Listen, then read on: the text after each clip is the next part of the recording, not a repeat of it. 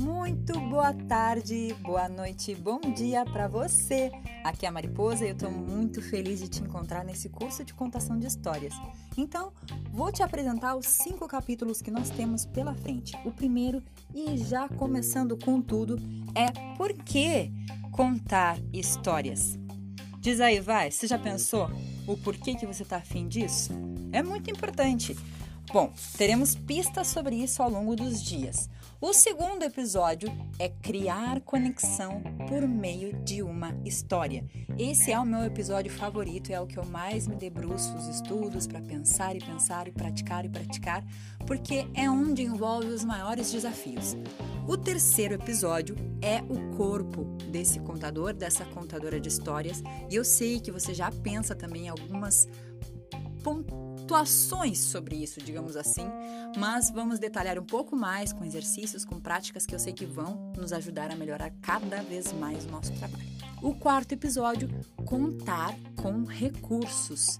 Esse é um episódio que eu sei que gera algumas polêmicas, eu tenho algumas opiniões, você tem outras, e eu acho que a gente vai tornar isso muito enriquecedor, porque vamos pensar essa contação de histórias a partir de todas as possibilidades que já existem e inventar outras mais, eu acho que isso vai ser demais. O quinto episódio é aspectos para o planejamento. Daí é um, uma finalização que vai nos ajudar para todo sempre da contação de histórias, porque eu sei que você já pensa algumas coisas. Porém, para tornar esse contar histórias um hábito fluido, esses exercícios que a gente vai colocar, esses pensamentos que vai nos ampliar horizontes do contador, da contadora de histórias, vai nos ajudar em todos os aspectos para esse momento de planejar e colocar tudo item por item para deixar bem colorido, um momento que você quer tornar bem encantador com as sensações e emoções que você quer provocar no seu público.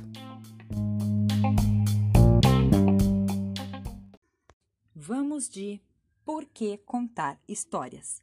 Muito bem, vamos pensar um momento antes da Revolução Científica, quando os nossos ancestrais humanos tentavam entender o mundo natural através de narrativas. E muito provavelmente você e eu só estamos aqui agora, neste momento, neste podcast, porque um dos nossos ancestrais se livrou de ser devorado por um mamute ou algum predador daquele momento. E ele provavelmente só sobreviveu também porque escutou os conselhos de algum sábio sobrevivente. Muito provavelmente com uma didática, como a minha mãe dizia, não aponta para as estrelas, porque senão você vai ficar com uma berruga na ponta do nariz. Alguns dos ancestrais contavam histórias também para explicar é, lendas, como que as coisas naturais aconteciam e davam alguma explicação mitológica para aquilo. Tudo isso advém da nossa necessidade de reconhecer padrões quando a gente vê alguma coisa acontecendo e necessitamos explicar aquilo por algum motivo que a nossa cabeça consegue explicar. E já nesse momento, podemos pensar uma coisa emocionante que acontece com a relação com a literatura, com a hora do conto, que nós estamos pensando aqui nesse momento, que é justamente o se relacionar vivenciar experiências mesmo que eu não precise passar por elas necessariamente. E aqui temos uma primeira possibilidade de resposta, que é a história não está nem no livro, nem na história propriamente que a gente está contando, nem em você, nem no público. Está na relação. E para falar dessa relação, eu preciso primeiro falar desse eu que se relaciona. Eu Sou tudo o que eu reconheço, as coisas que eu reconheço do mundo. Como as coisas do mundo me afetam. Na filosofia da diferença, se pensa o seguinte: eu nomeio tudo aquilo que reconheço. Eu não posso dar um nome, eu não posso dizer algo que eu não sei porque eu não vivenciei, eu não experimentei. Imagine só a situação. Tem um exemplo clássico que é uma cadeira. Eu posso dizer cadeira porque eu reconheço o objeto cadeira. Mas vamos supor que chega uma pessoa que nunca viu uma cadeira, eu coloco na frente dela e ela utiliza aquele objeto ou diz algo sobre aquele objeto que não é necessariamente o fim de sentar, o fim de usar para pendurar um casaco, não sei para que serve uma cadeira. Para você, mas para mim é mais ou menos para isso. Aqui temos um exemplo nítido de que sou tudo o que reconheço, tudo que eu posso manifestar do que me afetou. Eu estou dizendo todas essas coisas difíceis basicamente para dizer que se eu só conheço bolinha, eu sempre vou fazer bolinha, e se eu só conheço quadrado, vou só apenas fazer quadrados. Por isso a necessidade de reconhecer se eu falo bolinha, se eu falo quadrado, ou se eu falo bolinha e quadrado, ou se eu falo bolinha, quadrado e triângulo. E desde lá, aos nossos 3, 4 anos de idade, começamos a falar conosco, conosco mesmos. Até hoje, na verdade, eu falo sozinha. E eu sei que você também faz isso. Mas é nesse momento que passamos a entender a linguagem simbólica, no sentido de que a gente consegue compreender o outro, compreender o outro falando com a gente e conseguimos nos comunicar as ideias que pensamos e colocar nossas ideias no mundo. E se, no pior dos panoramas, eu reconheço que eu só falo bolinha, mas eu reconheço que eu só falo bolinha, eu consigo compreender que o outro fala quadrado.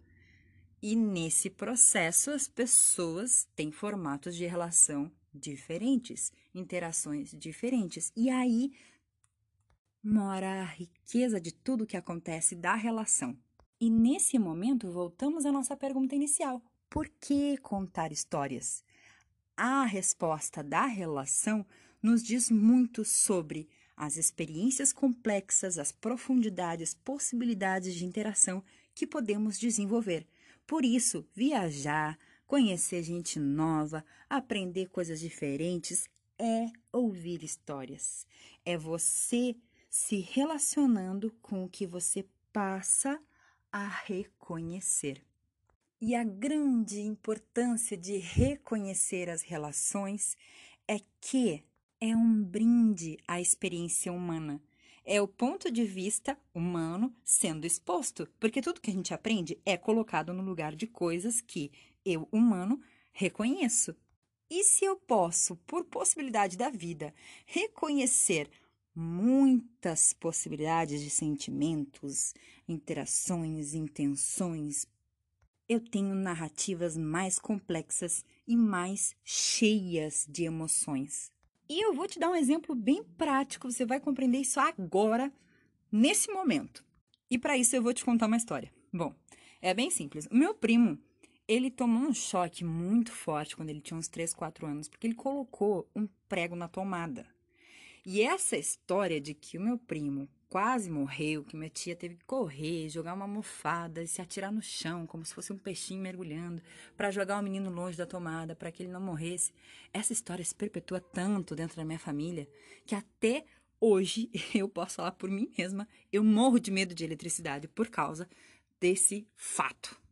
Isso porque a minha tia conta essa história, a minha mãe conta a história da minha tia, a minha avó conta a história que a minha mãe contou da minha tia, pra, de uma maneira tão emocionante, tão cheia de dramas e suspenses, tão rica de complexidade, de emoções, que não tem como não se afetar, não tem como não se envolver. E por isso elas são campeãs de didática de dizer para uma criança aprender a não mexer na eletricidade. Olha que ótimo.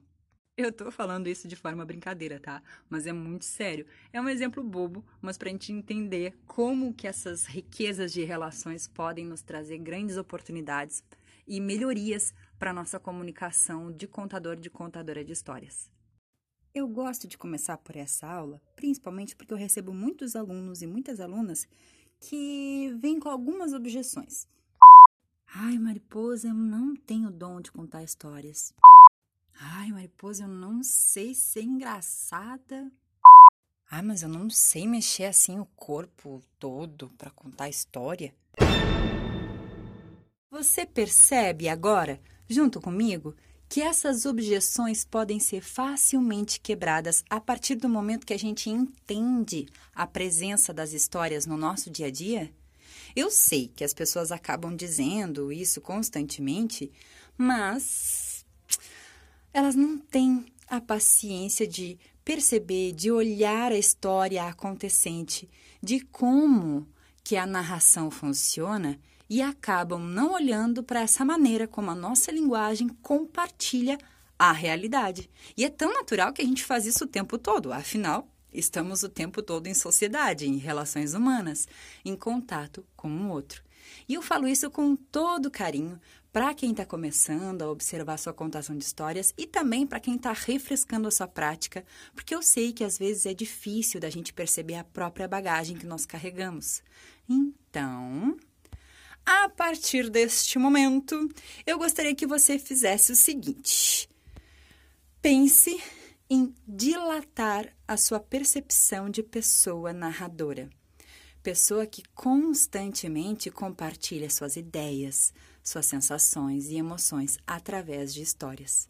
E exercitar sua sensibilidade de perceber a narração é como a pessoa que pinta exercita seu olhar, a pessoa que é massagista exercita seu toque, o corredor, a corredora exercita a pisada, a velocidade, o cantor e a cantora que exercitam a respiração. E então, para finalizar com outra possível resposta para o um nome do nosso episódio de hoje, a resposta seguinte pode ser: contamos histórias porque é a matéria do que somos feitos. e para impulsionar nossas ideias para a aula de amanhã, que é criar conexão por meio de histórias, eu gostaria que você assistisse o vídeo que está embaixo desse áudio aqui no grupo e escreva ou faça um vídeo ou faça um áudio sobre o que você viu nesse vídeo. Exercite sua bagagem narradora. e nos encontramos amanhã às 7 horas aqui no nosso grupo de contação de histórias. Um grande abraço e até mais!